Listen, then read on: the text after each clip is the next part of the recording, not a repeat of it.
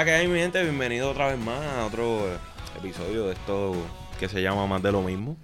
Estamos aquí desde el legendario negocio del refugio en Río Piedra, este, donde estos dos han cogido unas buenas bolquetas.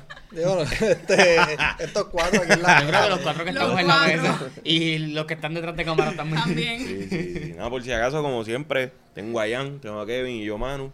Y nada, esto es más de lo mismo, mi gente. Así que nos pueden conseguir como siempre en YouTube, Spotify, Instagram y Facebook. El contenido que siempre tenemos a, ¿verdad? Todos los días. Todos los para días en. WhatsApp, ya mismo le enviamos el grupo de WhatsApp para que se Vamos a unan. hacer uno público. A ver, para cachar más stickers. Exacto, sí, Así así que- que cambié el sticker, fíjate, a eso me gusta. Claro, así que nada, vamos a empezar serio. Un saludito a la gente de la panadería Las Villas en Cagua, en la 172, donde usted puede cachar su cafecito, su sandwichito. Y nada, de una vez a una vueltita, ¿verdad? Como para Sidro, para Cagua. Y allí lo vamos a tratar con mucho amor y cariño. Pero no suba tanto porque llega el motel allá arriba. Exacto. no, en dirección allá, a. Sí. No, Bueno, porque, bueno, no, porque pues- le vamos a dar pauta, le vamos a dar pauta. Pero puede subir, puede subir. Tiene que llamarnos anticuadrales. Así que nada, mi gente, hoy eh, yo creo que estamos más que orgullosos de este episodio que vamos a hacer porque vamos a hablar Oye, de un tema. y habemos- Claro, y habemos antes que todo, vemos cuatro, Cuatro. gallitos en la mesa. producto. UPR. O sea, exacto, gallitos y aranzanas. aquí en la mesa. Oye, ya que estás hablando de gallitos, pues, ¿qué tenemos hoy, Kevin? Hoy pues tenemos a, ¿verdad? Este, a una compañera de estudio y pero que, ¿verdad? Este, poco a poco ha seguido, ¿verdad? Creciendo lo que ha sido su página a Curly Mess. Así que con nosotros hoy está Gina Ligard. Lo dije bien, Wow, ¿verdad? wow, Sí, wow, muy bien, muy muy bien. bien. Hola, Desde hola. Quebec, Canadá. No, no, No, desde- no, no, no, desde Caguas, desde Caguas, Puerto Rico. Desde Cagua, desde Cagua. Es que el apellido, el apellido es francés. Nos, nos hemos sentado con mucha gente de Cagua. ¿Qué es Es que Caguas, hello. Sí, no, en verdad, en verdad es cierto, nos hemos soltado con mucha gente. todo el talento que sale de esa ciudad. Sí, definitiva, y los federales lo saben, pero vamos allá. Ay, Dios mío. Pero vamos. Así que nada, mira, eh, rápidamente. ¿De dónde viene Curly Mess? Ok, primeramente, gracias a ustedes por tenerme aquí, ¿verdad? En el podcast de Más lo mismo. Súper happy de estar aquí para hablarle a toda su audiencia. Pues a Curly Mess viene eh, acerca de que quería, ¿verdad? Crear un blog cuando me mudé a Los Ángeles, California, que iba a estudiar mercado de la industria de la belleza. Y obviamente quería tener un blog en donde yo fuese como que la mejor amiga de muchas personas que estaban en ese proceso de transición del cabello rizado y el amor hacia el cabello rizado. Así que pues en esa búsqueda, este, poniendo en, en, en la mesa todo lo que estoy en, en mercadeo de la universidad, yo digo, obviamente el nombre tiene que ser lo primordial y empecé a buscar nombre y obviamente la palabra curly pues describía lo que es mi cabello. Y buscando y buscando, pues básicamente el cabello rizado es como un revolú, pero un revolú lindo. Este, así que pues le llamé a Curly Mess, que es como que un revolú rizado, pues que es lo que ustedes van a ver en mi cabello y en muchas rizadas también. Así que básicamente, long story short, pues así es que surgió el, el nombre. Y eso tiene mucho que ver, pensaría yo, con lo que usualmente como costumbre llamamos pelo bueno, pelo malo. Yes. Ok. Este, sí, el, esa connotación de pelo malo, pues es algo que yo estoy en mi plataforma tratando de educar a las personas porque no hay ningún cabello malo, lo que lo que hay es diferentes tipos de cabello. Inclusive en el cabello este rizado no importa este cuál sea tu tipo, no hay ningún tipo de cabello malo.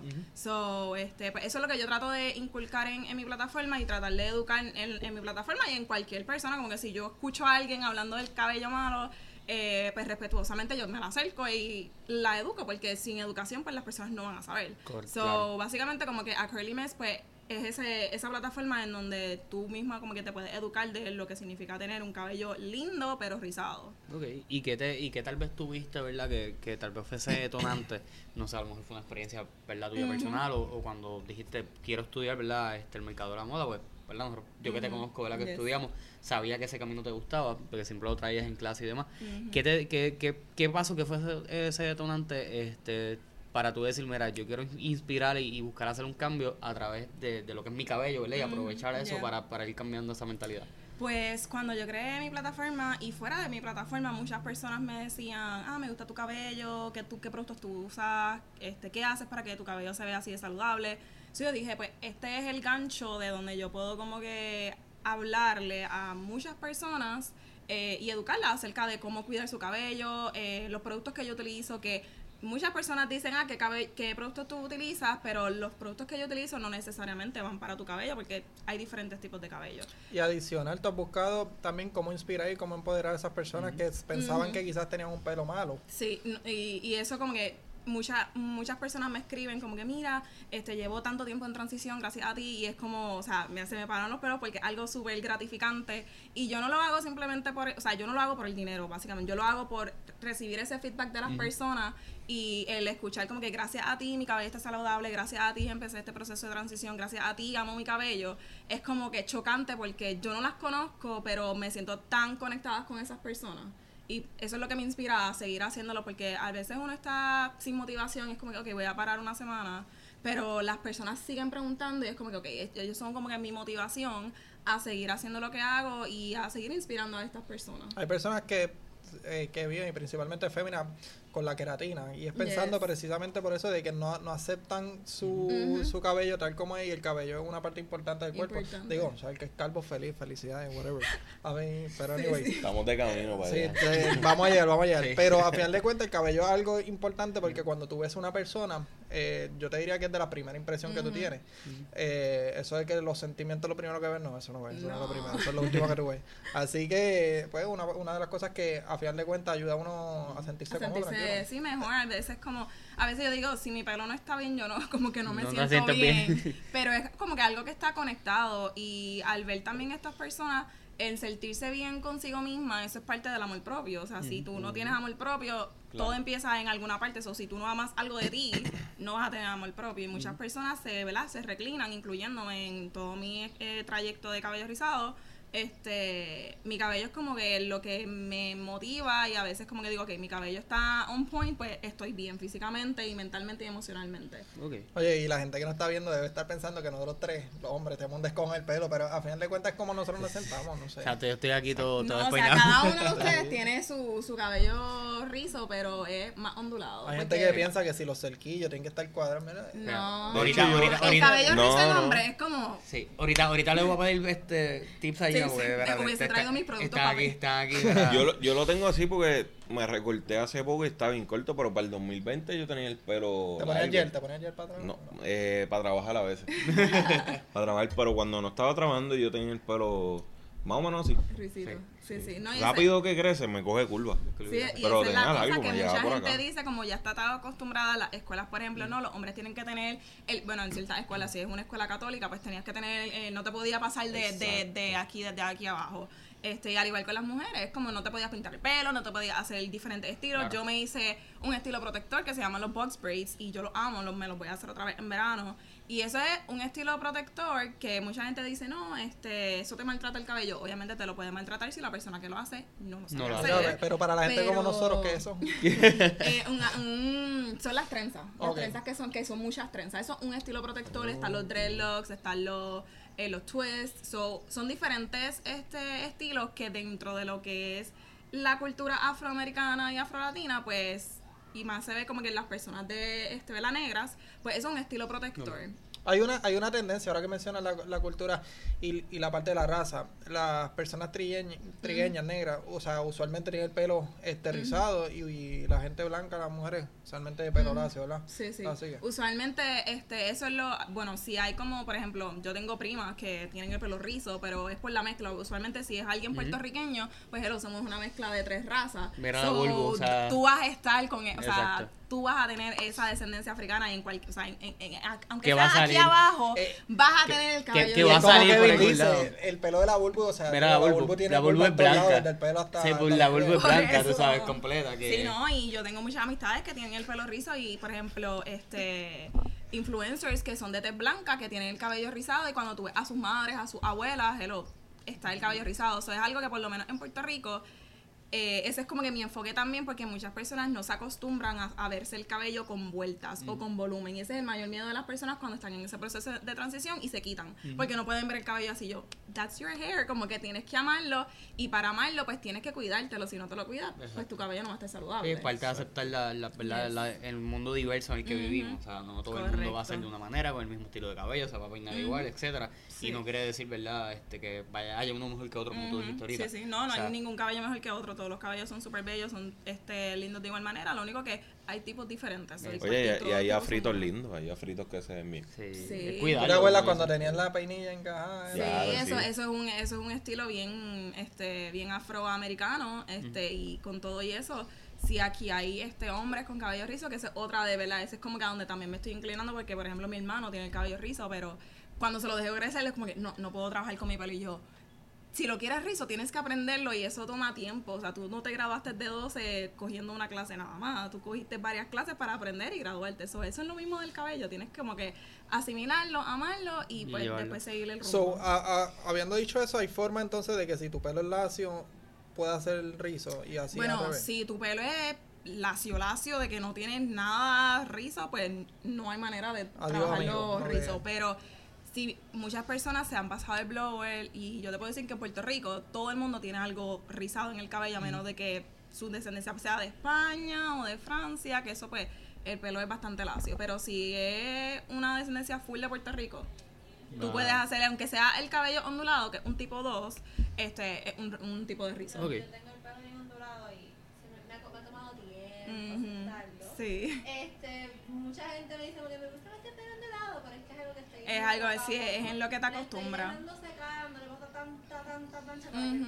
Su claro. Sí, sí. Eh, Mira, y fuera de cámara, este, nos estabas contando que tú empezaste, ¿verdad? Lo que es tu página de hoy día, pero lo empezaste como un blog, ¿verdad? Y, y quis- quis- quisiera ver contigo, ¿verdad? Tal vez esa opinión tuya, ¿verdad? Porque, vuelvo, como te conocíamos de antes, pues sabía que, que te gustaban. ¿Cómo tú has visto esa transición, ¿verdad? Y esa evolución de los blogs de belleza Yes. de, del tiempo, ¿verdad? Por decir, el tiempo de antes, que, que había unos estándares de belleza, Sí. ¿verdad? Y que hemos visto que poco a poco se han ido rompiendo, ¿verdad? Y, y como personas como tú, ¿verdad? Que, que han ido rompiendo y educando sobre, sobre diferentes tipos de Eh, belleza. ¿Cómo ya. tú crees que ha evolucionado eso de los blogs de belleza a, lo- a lo que es hoy a lo día? que hoy día. Ujú. Pues fíjate, eh, los blogs de belleza literalmente ha sido como un cambio 360 porque yo empecé mi plataforma como un blog, literalmente WordPress, este, que es como que tú tenías que escribir sobre el tema, etcétera, y muchas personas empezaron de esa manera eh, y básicamente lo hacían más como una autoexpresión porque hace mucho tiempo pues no existía la plataforma de Instagram, sí existía la plataforma de Facebook que pues que creaban sus páginas, pero el blog era como que la plataforma este principal para tú hablar sobre el tema que tú querías. Así que cuando yo lo este empecé a trabajar, eh, mi plataforma antes de que yo pusiera Curly Mess, era acerca de todo, de cabello, de moda, de todo. Y yo dije, no, yo me tengo que centrar en algo porque yo sé que hay, hay un nicho bien importante que necesita mi ayuda y ese es el nicho del cabello rizado. Y con el cabello rizado, pues por ahí fue donde incluí también la belleza, que es pues todo el maquillaje que a mí me encanta también. Y en cuestión de los blogs, todo lo que eran las bloggers de ahora son lo que se llaman influencers, porque pues, están influenciando ¿verdad? a otras personas. Y estas personas que tenían los blogs ya han hecho un switch a lo que es Instagram o han convertido su persona en una marca personal y lo han convertido en vez de un blog pues en un e-commerce porque ya tienen su marca per- este personal y tienen su mercancía que las personas compran. So, ya en lo que sería blog, como que no muchas personas escriben en un blog, que ese es el principal este propósito del blog, ya están como que tratando todo su contenido en lo que es la plataforma de Instagram o lo que es YouTube también. Eh, y lo que es blog, pues ya es como que un e-commerce. ¿Y tú lo que haces es poner reviews o Yo es como que de todo. De yo todo. este hago reviews de los productos que yo utilizo, enseño muchos peinados porque esa es otra de mi de, de donde me estoy encaminando que todo el mundo dice el cabello rizo es para tenerlo suelto todo el día, ¿no? O sea, tú puedes experimentar con tu cabello rizo también. Soy yo como que enseño peinados, Ok. este hablo de las rutinas mías de cabello, este hablo de otras personas también como que influencers de cabello rizado, por si acaso tú no tienes mi tipo de cabello y tienes el de mi amiga, pues te puedes identificar y también hay plataformas así. So, básicamente eso es lo que conlleva mi plataforma y por el lado pues están los los maquillajes, después está como que un poquito de moda, un poquito de lifestyle, pero mi mayor enfoque es, es como que cabello rizado y mayormente también el amor propio. Y dentro de todas esas marcas y toda esta, todo este cambio que ha surgido en las redes, ya sabemos que hay unas marcas que tienen más efecto que otras. Y quizás no es tanto en la venta, sino en la psicología. O sea, y en la forma de pensar de la, de la, de la persona, en qué producto voy a usar y, y por qué. Y quizás por eso es- ahí es que termina la marca haciendo la venta también. Sí, sí, también. Se O sea, porque tiene que ver la psicología y a- a- al final de todo es el marketing que, y la estrategia que cada La cual estrategia. utiliza. que vemos una que le ha funcionado un montón, que ha sido como una revolución. Y nosotros le llamamos como que el efecto mona.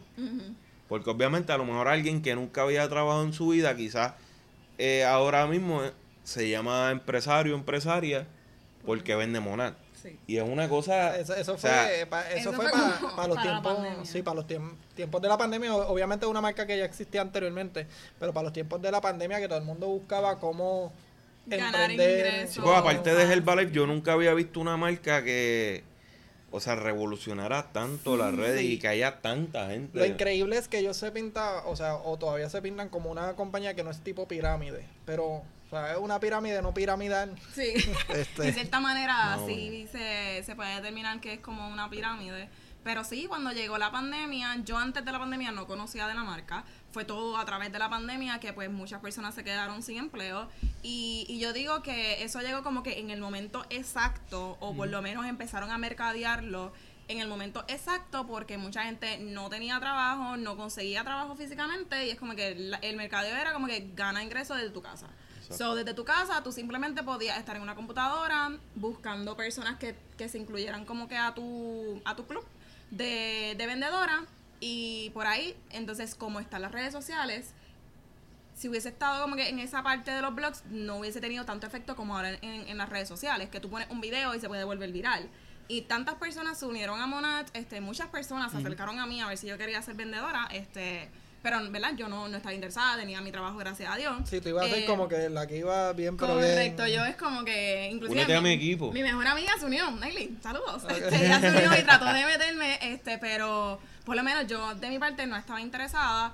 Pero sí, fue como que un boom que gracias a las redes sociales, todas esas personas que either son vendedoras, no necesariamente tienen que estar dentro del mundo de la belleza. Si tú eres vendedora, tú tienes el poder de vender lo que sea. Claro. Eh, Y era, y ahora que mencionas eso, era algo sumamente, o sea, que uno se quedaba wow, porque eh, nosotros podíamos pensar, coño, son robots que le lavaron la cabeza, Sí, porque sí. todo el mundo que participaba de ese esquema eran personas que caminaban por la misma línea, de que si emprende tu negocio, eh, sé feliz contigo misma, este, sé tu propio jefe, consigue Sí, tu. Cadillac. o sea, sí, una- porque tenía, o sea, en, en, tú veías que muchas personas en tan poco tiempo podían tener su carro, los llevaban a viajes. y, y eso pasaba, en efecto. Yo tenía Se pasaba, da, porque tenía personas de, ¿verdad? Amistades cercanas que sí entraron en ese grupo y llegaron a un, a un rango bastante alto, que sí llegaron a, a darles carros, a darles esos viajes. Y el Cadillac era prestado, ¿verdad? Ay, sí que... No, había... Pero yo no vi una historia no sé. que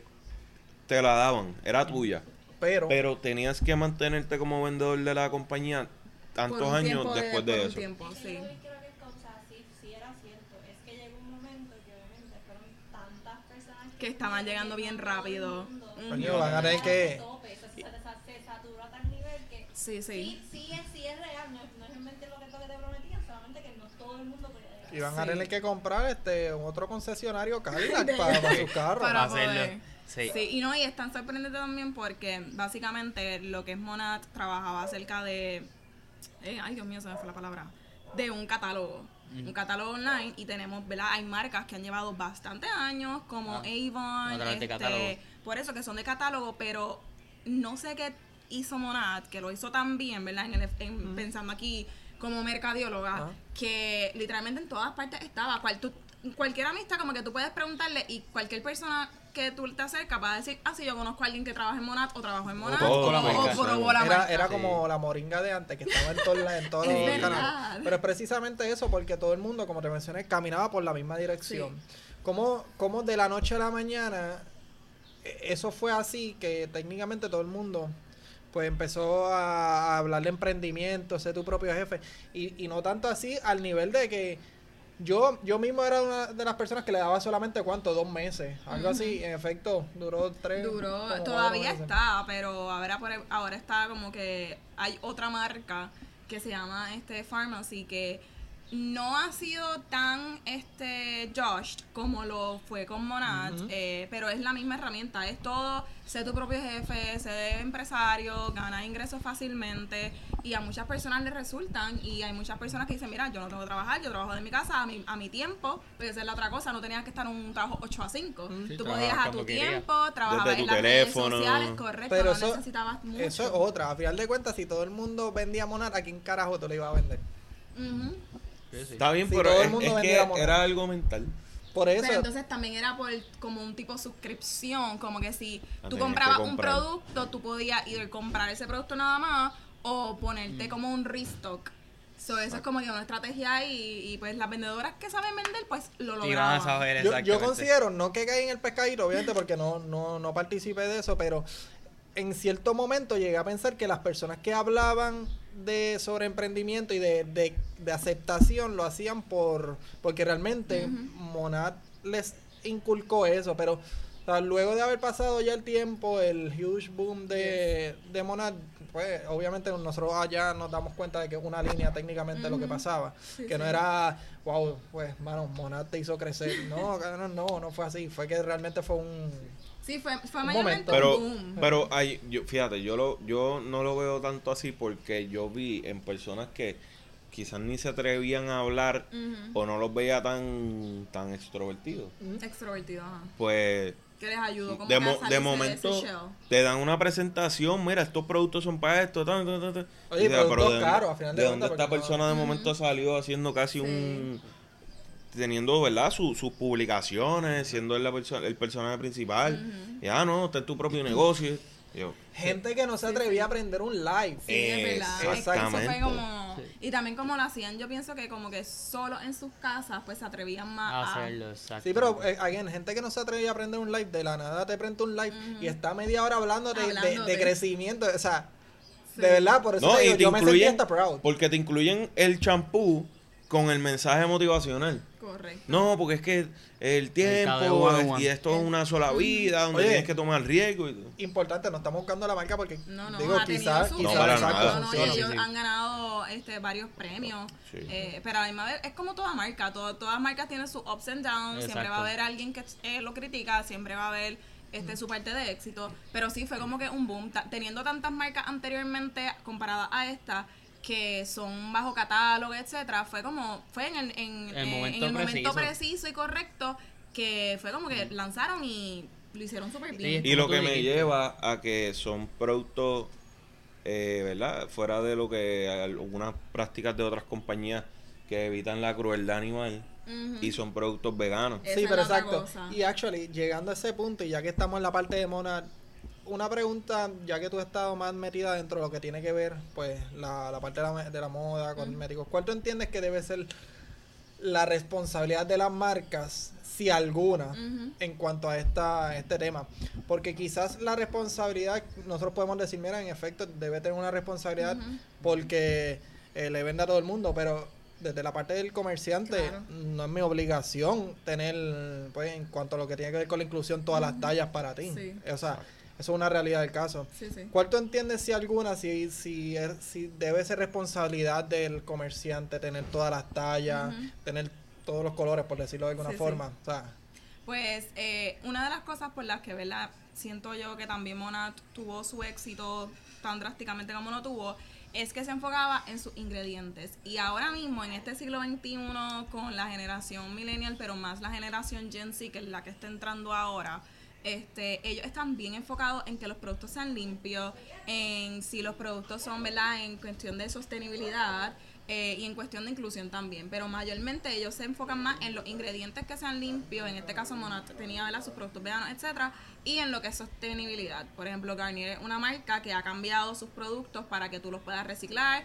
Ahora mismo, por ejemplo, hoy que es sábado 7, eh, hoy es el, el Garnier Green Fest y es una es una marca que desde que hizo ese, ese cambio ha inculcado eso, a tener esa responsabilidad social y ser sostenible para poder no solamente atraer a sus consumidores, pero sino que también es algo que las marcas deben tener en cuenta, que no simplemente es vender, vender, vender, sino que también haz algo por el, el medio ambiente, haz algo, haz algo para la comunidad, para que se sientan también incluidos. Y- Este, so- exacto, porque eso tiene que ver con la responsabilidad social, pero hablando más bien de la, de la parte de la parte de lo que tiene que ver el, las diferentes marcas como Abercrombie, Kevin, no sé si tú Sí, no, Ajá. este, ir por la línea, ¿verdad? Lo que ha- se ha visto un cambio de actitud, ¿verdad? En el mercado de muchas marcas. Yes. Vemos marcas, ¿verdad? Como la que menciona, este, acaba de mencionar Jan, ¿verdad? Que en un momento se, se vendía simplemente pues para cuerpos lindos, tenías que ser vacía, hasta para trabajar en esa tienda tenías que ser lindo. Literal. Este, Victoria's Secret en un momento, ¿verdad? Las modelos er- tenías que ser perfectas. Flaca. Y la ropa que vendía básicamente era para el cuerpo perfecto, perfecto entre comillas, ¿verdad? De, de, de una mujer. Lo vemos también este con otro tipo de marcas que han tenido que ir evolucionando, ir adaptándose a, A ser está. más, más abierto, ¿verdad? Lo que, más a- más inclusivo. ¿Qué tú crees, verdad? Y ahorita mencionaste algo que puede ser, ¿verdad? Parte de, de- de- de lo que está sucediendo, que es el cambio generacional, ¿verdad? Tal Sí. vez las generaciones de ahora están un poco más Sí, conscientes. están, la, o están realmente la buscando su demanda es bastante, la demanda es bastante alta porque una generación, por ejemplo, con la, como la de mi mamá, que mi mamá tiene 52 años, si no me equivoco, ellos no están pendientes a eso. Este, ellos ven como que, ah, mira, sí, la marca hizo, pero no se sienten tan identificados como las generaciones millennials y Gen Z, que ahora es como que no, si una marca no es inclusiva, yo no ni la voy a comprar ni la voy a promocionar. Y por ejemplo, hablando, ¿verdad? No, de Abercrombie, eh, ellos tiraron, yo vi esta semana un documental en, en Netflix hablando de eso mismo, de cómo fue como que esa transición de lo que ellos este, buscaban como empleados y lo que sería como que los brand ambassadors y la cara de la marca, a cómo tuvieron que cambiar ahora con toda la demanda que está, es como que mira, o sea, yo puedo vestir la Abercrombie y yo no entro con pantalón de Abercrombie, Exacto. pero están buscando esa manera de cómo ser inclusivo y al, y al igual con las marcas de belleza. No tanto pasa con las marcas de cabello rizado porque hay tanta inclusión siempre en cuestión de cabello que el cabello rizado como que tuvo que hacer su marca. Es como que mira, nosotros estamos así, como hay tantos cabellos, pues de una entramos a ese mercado inclusivo. Pero las marcas han tenido que hacer esa evolución y han creado marcas. Por ejemplo, Fenty es una marca que cuando llegó al mercado, literalmente ninguna otra marca, aparte de MAC, que siempre ha tenido también diferentes este, tonalidades de, por ejemplo, lo que son bases, que son lo primero que tú te pones en el rostro. Eso mismo. Eh, por eso lo menciono. No, no te lo dando la primero que clase. tú te pones en el rostro, este, pues no había tanto, eh, ¿verdad? Range of color. Siempre si habían 10, si habían 10 colores de base, 7 eran de tonalidades blancas y el restante eran negras. ¿Y cuántas cuántas eh, colores de pieles morenas hay? Hay un montón. Hay un y yo no, a lo mejor yo no estaba dentro de eso. O sea, cuando vino Fancy fue como que, ah, 20 bases, 13 tonalidades de piel. Y eso es como fue como que un super boom también. Y más marcas han entrado en esa parte de vamos a añadir más este verdad más tonalidades de color vamos a añadir este un- diferentes géneros de o sea femenino masculino. Hay un anuncio importante que salió no hace mucho, digo, hace, hace ya como unos 10 años más o menos. Y si no me equivoco, tiene que ver con toallas sanitarias de la, de la fémina, que era uno bien conocido que lo grabaron un tipo de estudio, que le preguntaban a, que a una persona yeah, cómo corrían las cómo nenas. corrían las nenas. Ese O sea, es en verdad la persona que tuvo esa estrategia la aplaudo como que ya estudió en mercadeo yo veo los anuncios y ya yo estoy como que Sí, otra viendo los mentalidad, offend- otra ajá, mentalidad, ya. mentalidad pero ese anuncio fue wow Yo mencioné como que no tanto por fuera de la belleza, la, la marca Band-Aid hizo las diferentes tonalidades de lo de la curita. yes. De la curita. Eso es algo fuera de belleza, algo Ujú. que todo el mundo usa. sí porque la, la, la curita era un color como que Crema, cremita sí. sí. Mm, sí. Y, y entendemos entonces que es una responsabilidad o es una opción. Abro, abro debate. Yo diría, yo realmente yo diría que es más como la parte de responsabilidad porque tú puedes tener la opción de hacerlo, pero también es la responsabilidad y la persona que está trabajando dentro de esas marcas. Eh, y lamentablemente es triste decirlo, pero si ahora mismo tú quieres que una marca, ¿verdad?, sea successful, ya sea una marca o una compañía, lo que es la responsabilidad social tiene que estar dentro Presente. de esta, Y la que estar inclusión. presente y la inclusión también Es parte de- Y, todo. y entonces me, voy a atrever a debatirte. Este no, no significa que estoy de acuerdo, pero viendo la parte de lo que tiene que ver el comerciante, yo pensaría que no debe ser una obligación. O sea, una responsabilidad slash Claro. obligación, porque a final de cuentas, esta es mi marca, yo ofrezco variedad de, de productos, artículos, mercancía que yo entienda que le va a encantar a mi target. Pero si tú no eres mi target, pues de verdad, sorry, sorry for Sorry you. for you. No. Sí, pero esta soy yo. Pero significa a final de cuentas que pues no, no, no eres para mi marca. No Sí, sí. significa entonces que, que te estoy diciendo feo, fea, whatever. Es que en verdad mi marca está dirigida a otro segmento de personas. Al igual que hay diferentes este, tiendas, ya sea de, de mercancía de relojes, 20, 20 cuestiones que a final de cuentas van dirigidas a un target específico. Claro. Este, es como- pod- este pero- podcast va dirigido a Pero- en específico. Ah, no, claro. eso, pero en ese digo, caso- siempre abriendo y sin, sin herir a nadie, pero eso me acuerda a Tommy Hilfiger. ¿Qué pavo? Que Tommy Hilfiger en su momento dijo que si sabía que su marca la iban a vestir eh, puertorriqueños y otros Que no la latinos, no la hubiera creado. Sí, pero... Pero, Pero, mira la pero, mentalidad de quién era Tommy En su Hilfiger momento. a como es Claro. ahora Pero- que, que la demanda, o sea, la demanda El de la generación, cambiar. eh, yo creo que yo diría como que es la generación que está Ajá. entrando ahora que es tan demandante y por eso dije ahorita, lamentablemente es triste saber que las marcas, si tú eras de este estilo, si tú quieres encajar y tener ese target market también, porque es un target market que es, es un potencial, eso tú quieres entrar a ese mercado, eso tienes que buscar la manera en cómo tú, vas a entrar, eso la responsabilidad y la inclusión es la manera a donde Y tú pasa vas. a con todo, y según simplemente los tiempos. sí, no, y simplemente Correcto. se trata verdad está trayendo un poco verdad siguiendo la línea de ella. Básicamente se trata de que tú como comerciante qué es lo que tú quieres tú quieres crecer.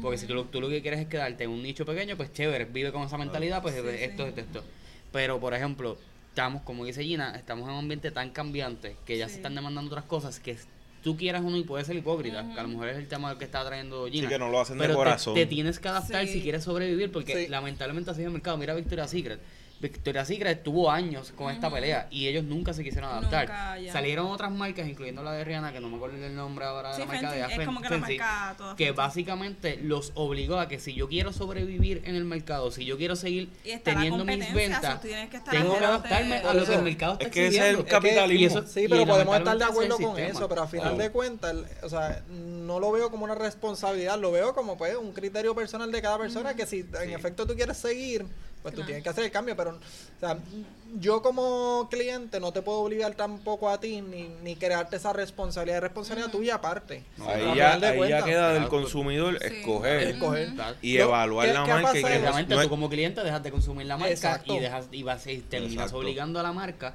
porque yo estoy seguro como empresario a lo mejor tiene esa mentalidad y se queda así pero yo quiero vender al fin y al cabo que es lo que están buscando generar el dinero Ahí es So, si tú- responsabilidad si del tú te consumidor. adaptas a lo que el mercado te está exigiendo Yo diría que es más como que al target que tú te quieres este, También enfocar, presentar. claro. Porque lo que son las marcas de belleza, hay demasiadas marcas de belleza eh, y cada una tiene su target market. Aunque algunas veces se compartan, eh, tiene un target market. Hay eh, y también todo depende del enfoque de tu marca. Porque si tú eres una marca que desde el principio te estás presentando como una marca vegana, como una marca que este, usa ingredientes limpios, pues ya tú sabes por dónde va esa línea y sabes cuál es el target market. Pero una persona que es vegana, aunque otra marca esté tratando de ser inclusiva, esa persona no va a entrar a esa marca porque no está haciendo el 100% de lo que ellos están esperando. So, yo creo que todo depende del target market de cada marca, de cada compañía, ¿verdad? Este, Pero eso lo vemos, por ejemplo, mencionaron ahorita Abercrombie. Abercrombie es una tienda, una marca que el X large de, ellos es un medium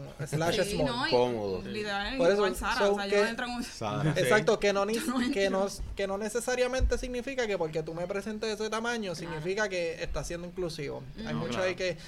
Y a final de cuentas, ellos tienen su target.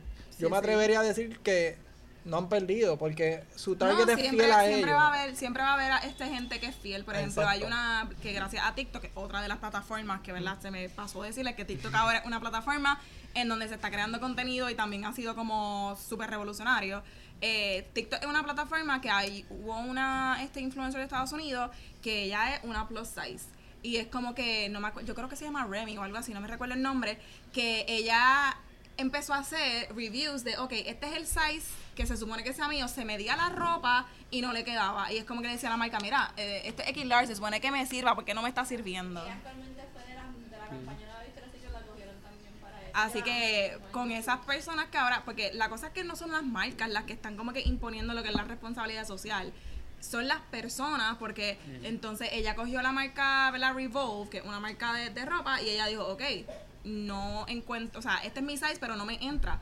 Y ahora ya tiene su marca con Revolve. So, son esas cosas que el público, la audiencia, sus consumidores están haciendo el hincapié y las marcas dicen, espérate, tenemos que hacer algo, Sí, no so vamos a cambiarlo. Pues, Ajá. ves la fuerza del mercado, o sea, Yeah. es el sistema en el que vivimos. Lamentablemente, como tú dices, Tommy cuando creó la marca, si hubiese pensado como tú dices, a lo mejor no quería hacerla porque si le iba a vestir un puertorriqueño. Pero papá, hoy día la tienes que vender, si, o sea, tú quieres crecer, tienes que adaptarte a menos que tú simplemente te quieras concentrar en un nicho de Es mercado, que- te vas a quedar pequeñito haciendo las mismas ventas de siempre Sí. y ya. Te la voy a debatir si nuevamente. crecer, pues vas a crecer. Te la voy a, pe- te la voy a pelear otra vez, no necesariamente significa que esté de acuerdo, sí. pero te la voy a debatir. Si yo quiero, si, si yo soy un size, pensando en un fémina, un size 2 de pantalón de Ujú. mahón, que pensaría que es un algo estándar, whatever, no sé. 2D. De, de mahón no, no, Eso no. muy flaco, no sé. Eso. Ok, anyway. Small, medium, large. Exacto, large. pensando en un small, pensando en un small. Small es un tamaño, este, ¿cómo se dice? Que todo el mundo lo tiene. Eh, genérico, por darse. ¿o qué pasa? Ah, que toda marca, compañía tiene ese, ta- ese tamaño. Si, si yo me dedico a small, medium, large y mi, y mi ropa es la mejor, la, la más bonita que se ve, tú como quieras vas a ir yendo allá.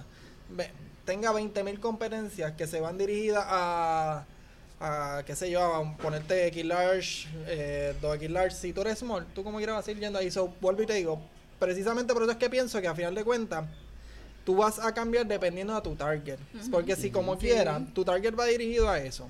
Tu pers- eh, las personas que te compran va di- dirigido a esos tamaños, pues a final de cuentas. No, No, claro, por eso, sí, por eso mencioné que todo depende del target, pero también viene el punto de yo puedo ser small, pero mi mentalidad no es, ah, tengo small, esa es la marca. Mi mentalidad es qué está haciendo La a la marca, además de traerme la ropa que yo quepo. Que son las Exacto. generaciones, que son las, pero esas son las generaciones nuevas que Pero están esa es la llegando, que están generación nueva, no la generación, porque mi madre es small y siempre va a estar small, pero ella no está pendiente en qué está haciendo una marca o whatever. Eh, yo digo que es la demanda de la generación Es y más nueva. la generación Gen Z con todas estas plataformas que están surgiendo, que todo el mundo habla y critica, bueno, no critica, Ah. como que dice, mira, esto no me sirve, la marca debería mejorar esto. Literalmente las marcas están teniendo eso en cuenta y están haciendo sus cambios para poder llegar a ese, a ese target market Que es el que viene. que es el que viene, que es el que está entrando, el que le va a dar las ventas. El Lo que pasa es que se está creando una conciencia y se ha despertado que, al, digo, es como Mm. dice Gina, no todo el mundo va a hacer una compra conscientemente de qué hay detrás, cuál es la historia de la marca, claro. si lo hacen bien, si lo y hacen yo mal, me atrevería a decirte que, al, que en este caso al revés, que la gente no está tan pendiente a eso. Yo me Mm. atrevería a decirte eso. ¿Por qué? Ejemplo perfecto, los fast food. ¿Tú sabes cuántos años hacen los fast food y la gente sigue comprando los fast Sí, food? no, pero, No, pero, no, eh, pero, pues, pero igualmente, si tú ves, por ejemplo, las últimas campañas de los fast food, ¿a dónde van dirigidas? Mi carne fresca. Tengo vegana. ingredientes. Vegana. Tengo Hay ingredientes. Hay La gente te sigue comprando en McDonald's. Está bien, pero, pero, Sí. pero la mentalidad de O la, sea, gente- de la Burger King. generación que está creciendo, Sí. te gusta, o sea, como el- la- tú, tú no tienes que tener el pensamiento de lo que ellos tienen, pero si tú quieres seguir estando al día, tienes que cambiar. sí, Hace poco yo estaba ahí, disculpa, No, hace poco estaba viendo un anuncio de, de, de BK en Estados Unidos que ellos hicieron este el era sobre el mantecado de, y, ella- y el anuncio era este era al- algo por la línea de que no estamos utilizando ningún ingrediente de estos artificiales y qué sé yo y utilizaron el símbolo de, de la mierdita de, los- de los emojis porque decían que mejor tú quieres un Ah. mantecado que se vea lo más real posible y este Sí, es el sí. color como se ve porque es real y ya no estamos utilizando eso que es verdad que a lo mejor a lo mejor es mentira a lo mejor lo siguen utilizando pero se tienen que adaptar a lo que la generación que aunque no lo creamos, la generación que viene después de nosotros, no es ni los millennials, Eh. los que están después de nosotros, Sí, sí. que vienen exigiendo, Son como ¿verdad? más vocales, Son más vocales y pendientes a todo eso. Pero Y es te- como les tú voy a hacer una siempre va a haber gente que va a comprar y no se va a ir. Todo de McDonald's, McDonald's lo que entonces se enfoca en su mercado, se dan cuenta es en la felicidad, los niños. They don't care, la gente va a seguir comprando. La gente va a seguir No pero- estoy de comprando, acuerdo con eso. Pero va a llegar un momento en que, que a la- Sí, lo que la llegar generación sigue cambiando, Les si el negocio no se adapta, se va a morir. Y es lo que tú quieres como marca. Les pregunto, les pregunto a ustedes, ¿cuántas veces ustedes han tenido hambre y han pensado Wendy's o Burger King? Ah, pero es que déjame ir a Wendy porque Wendy's tiene la carne fresca. ¿Cuántas cuántas veces ustedes han pensado Porque eso? no- no Yo- A eso es lo que voy. Yo, Es que estamos- no, mejor, no. Los nuggets saben mejor. Por eso. Exacto. No, no, no, pero eso es lo Exacto. que voy porque es lo que, lo que tú acabas de comentar. Wendy está apelando ahora mismo a una situación de, de que, mira, hey, la responsabilidad social o la parte de, de, la, de la ética, de que mi carne es fresca de aquí, so, la gente, yo te diría que pues están apelando, están metiéndole bien duro ahora mismo a eso, full. Ese resultado lo vamos a ver de aquí a por un año más o menos. Pero al final de cuentas, o sea, ¿cuántas veces nosotros mismos hemos dicho eso? ¿Cuántas veces nosotros hemos ido hemos, de- eh, hemos dicho, necesitamos un maón. Ah, pero yo no voy a esa tienda porque ese maón lo hacen en China, lo hacen unos niños que están, lo están cosiendo que le pagan a una peseta a la hora. Puedo estar de acuerdo Realmente contigo, es pero... como, ahora yo te pregunto, ¿cuán- ¿por qué entonces Wendy's, o verdad, por dar De un marcas ejemplo, X. Wen- eh, marca X, que es un fast food, está trayendo ese punto de carne fresca? ¿Por qué lo está haciendo? Porque, Precisamente para apelar a eso. por eso- claro, por porque ha visto que es una necesidad, que hay gente que ha hablado mal de la marca o Y- ha puesto sus reviews y es como que, espérate, yo tengo que hacer un switch y tengo que mercadear- mercadearlo de otra manera para no perder Sí, clientes. Y muchas de estas cosas no son necesariamente es porque van a haber un efecto inmediato. Estás Claro, pensando no, a futuro. Cuando a tú vas posicionando una marca, tú no haces un anuncio pensando voy a posicionar mi Claro. marca con este anuncio ya. Sí, sí. Tú tienes que ir a través de los años, ir creando una consistencia para que precisamente la gente no venga a decir, ah, este cambió por la hipocresía de que pasó esto. So, ya se- ellos se están adaptando a que cuando esos consumidores, ya esos, esos muchachos que también están en, en TikTok y están haciendo bien Sí. los que están en Twitter y qué sé yo, tengan el poder adquisitivo, sigan considerándote la marca. ¿Por qué? Porque vieron que tú fuiste cambiando paulatinamente. No fue porque, ups, bajé el mes de venta, Sí. llevo tres años en negativo y ahora, ay, soy el más green, el más que cree en la diversidad. Claro. No, Yeah. este, ellos van posicionando su marca poco a Poco poco, a poco. aunque ahora mismo no se ve el efecto porque van a seguir vendiendo. Pues estoy al 100% de acuerdo con lo que estás diciendo. Pero a futuro, si es una marca que volvemos, quieren Correcto. mantenerse Sí, estables porque la- la y estar después tienen, ya tienen que adaptarse que, y posicionando esa marca para cuando esa generación está arriba, no te vean como el hipócrita. Ah, este no lo hacía, pues no voy a dejar de Ujú. comprarlo. Sí, porque la, la generación que está creciendo, so, después que la Mm. generación de mis abuelos, de mis padres, ya no estén, la generación es millennial, Gen Z y las otras que vienen, so tienes que hacer algo. Pero Quiero estar de acuerdo con ustedes, pero sigo pensando, y es, y es precisamente por lo que Kevin dijo. O sea, que, que es algo que no, no es un efecto que tú vas a ver ahora mismo. Si ahora mismo Claro. nos dejamos llevar, yo creo que ahora mismo la gente está despertando, pero no one cares. En el sentido, digo, no, sí, no one. no, no, y está en lo correcto. A veces yo digo Sí, como que, verdad. care, voy a McDonald's, yo sé que eso no es comida real, A- pero a la tengo hora- hambre, quiero un Tengo hambre y es rápido. A la hora de la verdad, el maón que te cuesta 10 pesos, que lo hace el niño allá en China, que le cobra 10 chavos por hacer ese maón, como quiera tú vas a ir a comprar ese maón. Mira, a la hora de la verdad, Walmart, aunque no meta lo- el dinero en los bancos locales o en cooperativas y los chavos No. se vayan para el Kansas para allá y no veamos nada y, la marca- y nos lleven millones y millones y millones, a lo mejor pues, es la tienda que te resuelve, que No, tiene lo que tú necesitas. Para mí, yo soy, yo soy caucera, yo soy compradora compulsiva de Shane, lamentablemente. Sí, y ha tenido- ha tenido- Y yo he querido Pues. dejarlo, pero lament- o sea, lamentablemente en mi momento ahora mismo económicamente. Y también está como en tendencia, eh, económico, la, la calidad es... Porque Han salido muchas Sí, sí. bien feas y es como Sí, pero es, el balance. Son marcas de- que deberían de venir a donde nosotros, hablamos, llevamos un happy medium, un auspicio. No auspician. Sí, sí, Sí, sí, pero- es como, es como tú mencionas y como este ya menciona, o sea,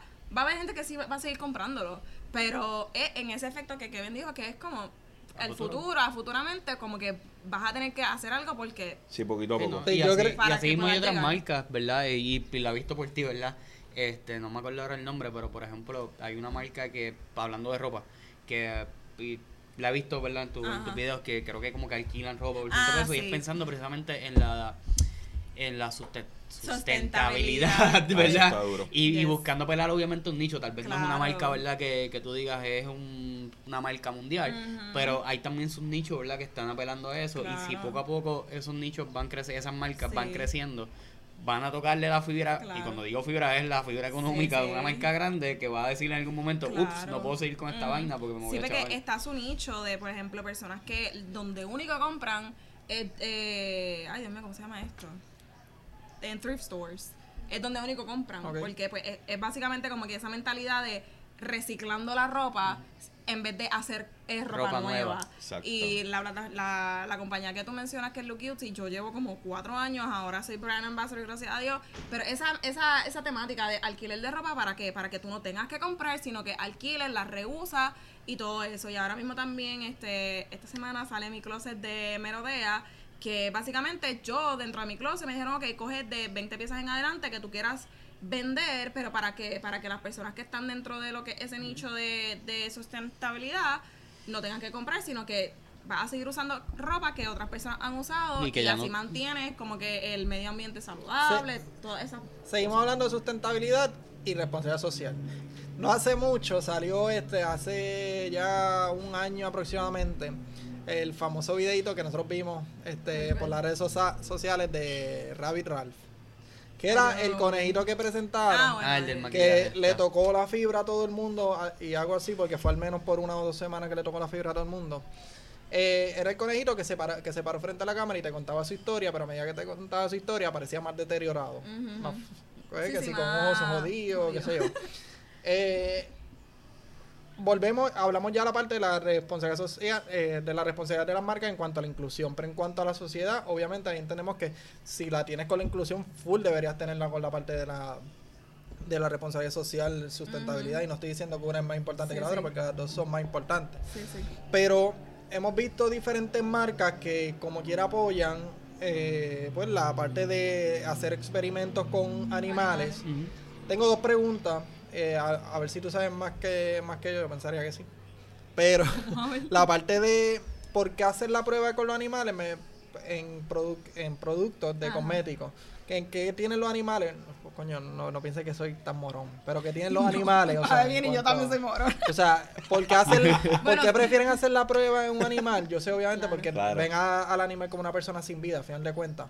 Versus comparándolo con un, con un ser humano. ¿Por qué prefieren hacer esa prueba? O el, Bueno. animal, el animal no te va a demandar. Pues, sí. No, también. No tiene derecho, no sé. eh, pero de igual manera es porque, según mi historia, Dios mío, si estoy mal, I'm so sorry. Pero es como que los animales, y usualmente son como ratas. La, la, lo- las ratas o los conejos, que por eso el, el conejito es el, el símbolo de cruelty free, porque usualmente lo que usan son ratas o conejos, y es porque la similitud que tienen esos animales en cuestión de la piel, etcétera, se parece a la de los humanos. So, si tú experimentas con esos animales, eh, pues tú vas a saber que en lo que Que es la piel de en en el lo que es la piel de un ser humano, pues está bien o va a estar mal. Y No por es que el- seamos ratas, pero. no, no, no somos ratas. pero la, el, el, el- la funcionalidad o cómo está el, el- ¿verdad? Lo que es la piel del, del animal versus la de nosotros, eh, es algo similitud, de similitud, y por eso es que experimentan mayormente es rata o conejo. O conejo. Y la segunda, entonces. Es más importante que experimenten en, ra- en ratas que en personas. Yo no conozco ninguna marca que haya experimentado en persona, pero yo creo que es por eso mismo. eh, en cuestión de la- los animales no tienen voz ni voto en nada. So es como que tú coges una rata y la vi por ahí, la voy a coger y voy a experimentar con ella. So, yo estoy pendiente, eh, tengo, ¿verdad? siendo honesta, yo estoy pendiente a que una marca sí es cruelty free o no. Han habido vertientes en las cuales tu marca porque la cosa es que si tu marca tú la vas a fabricar en China, esa es otra cosa que, que ¿verdad? Eh, no muchas personas lo conocen a menos de que estudies eso.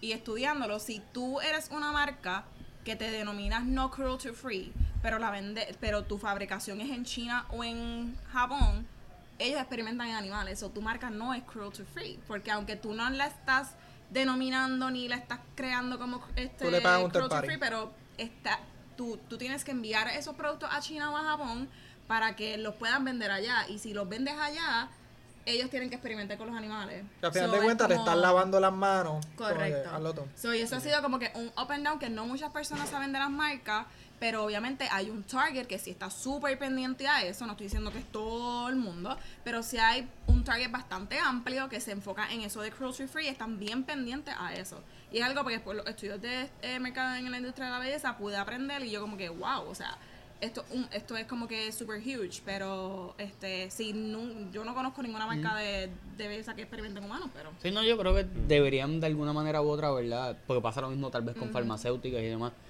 Buscar... Bueno, con, la- con el COVID. Con el Experimentaron en humanos, pero Exacto. ¿cuál es?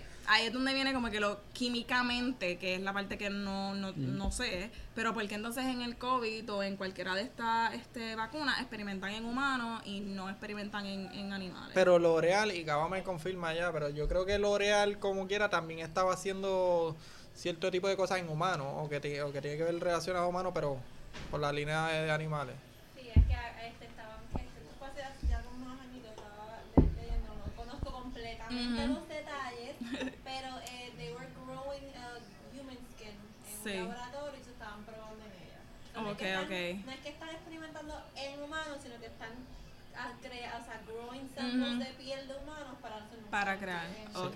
Sí, al fin y al cabo deberían buscar métodos, ¿verdad? Que no Sí. sean crueles de, de Claro. poder Ponemos a experimentar productos a, experimenten con Ponemos él. a ver, me pone, me pone a mí. No, pero mira, ¿y qué tú crees que falta por cambiar y alcanzar, verdad, en, en- en el tema que tú quieres llevar de, de, de lo que es, verdad, la, la igualdad, el aceptarte, verdad, este como tú eres, eh, tal vez desde tu, tu punto de vista, de, de- verdad, que también trabajas en mercadeo y estudiaste Sí, sí. eso. ¿Qué tú crees que, que falta por cambiar para tener un mundo tal vez o, o- o un mercadeo un poco más inclusivo y un poco más de, de verdad, de aceptación de, de cómo somos cada cual, verdad, que somos diferentes? Claro. Yo creo que realmente viéndolo de una manera fuera, ¿verdad? De lo que es mercado, etcétera, todo empieza desde la casa. O sea, eh, y cualquier educación, cualquier cosa empieza desde la casa. Gracias a Dios, este, ¿verdad? En mi caso, tuve una familia que me educó, etcétera, pero no muchas personas tienen el privilegio y tienen la oportunidad de poder que tus papás se sienten o que te expliquen y todo eso. Entonces, tú no vas a verlo de una manera más conscientemente, sino como que pues a mí no me lo enseñaron, pues a mí no me importa. So, yo digo que todo tiene que empezar desde la casa o desde las personas más cercanas y realmente para eso están los influencers. Yo odio esa palabra, a mí no me gusta catalogarme como influencer porque tiene una connotación negativa. Este, pero básicamente Pero ¿por qué negativa? porque de lo único que piensan es, este, ay, voy a hacer un unboxing, me están pagando, es un trabajo fácil, lo cual no lo es. Se le olvida la esencia de la palabra como tal. que es Correcto, porque yo te estoy Que no influencia nada en influenciando, nada. o sea, yo te estoy educando, yo te estoy influenciando a tu ser algo, a tu aprender algo. Que utilizan So, su plataforma para... Correcto. ¿Para Obviamente hay personas que rápido dicen, no, yo quiero ser influencer porque me van a pagar, porque no tengo que trabajar. Lamentablemente lo hay. Pero de estas personas que empezaron desde cero hasta lo que ahora, este, el propósito es educar porque a lo mejor en, en mi caso, que me ha pasado muchas veces y mm, experiencia propia, mi mamá tenía pelo rizo. Eh, ella no aceptaba su pelo rizo, ella se pasaba a plancha, se hacía queratina, se hacía alisado, hasta que lamentablemente pues hace unos años le dio una aneurisma cerebral y ahora ella, su cabello es cabello rizado. Ahora yo la tengo que ella me está preguntando a mí cómo yo puedo mantener ¿Cómo el, puedo el mantener cabello. el- Y es como que, pero se, ¿verdad? Eh, entre comillas, se supone que sean los padres que nos enseñan a nosotros. Pues en ese punto de ahora están estas personas tratando de educar a las personas porque a lo mejor en su fase, en su ambiente familiar no se lo dan, so están buscando a dónde, a dónde ir. Pero yo pienso que de donde todo tiene que cambiar es desde el hogar, este, en cuestión de familias y todo eso. Y hab- hab- habiendo dicho eso, tengo una pregunta. ¿El champú de, de, de caballos de verdad existe? Lleva Yo siempre, yo siempre lo he visto y lo venden en, en, en, qué sé yo, Walmart. El famoso champú ese de caballo. Yo caballo. nunca lo he usado. Para que te porque crezca. es que no, no Pelo, sé. Pero hay gente que me dice, diantre, eso me funcionó. Y yo, es que no sé, Yo lo como que llegué a I usar. don't see it. Eh, Yo le llegué a usar Sí, y te creció el pelo. en su momento en la escuela.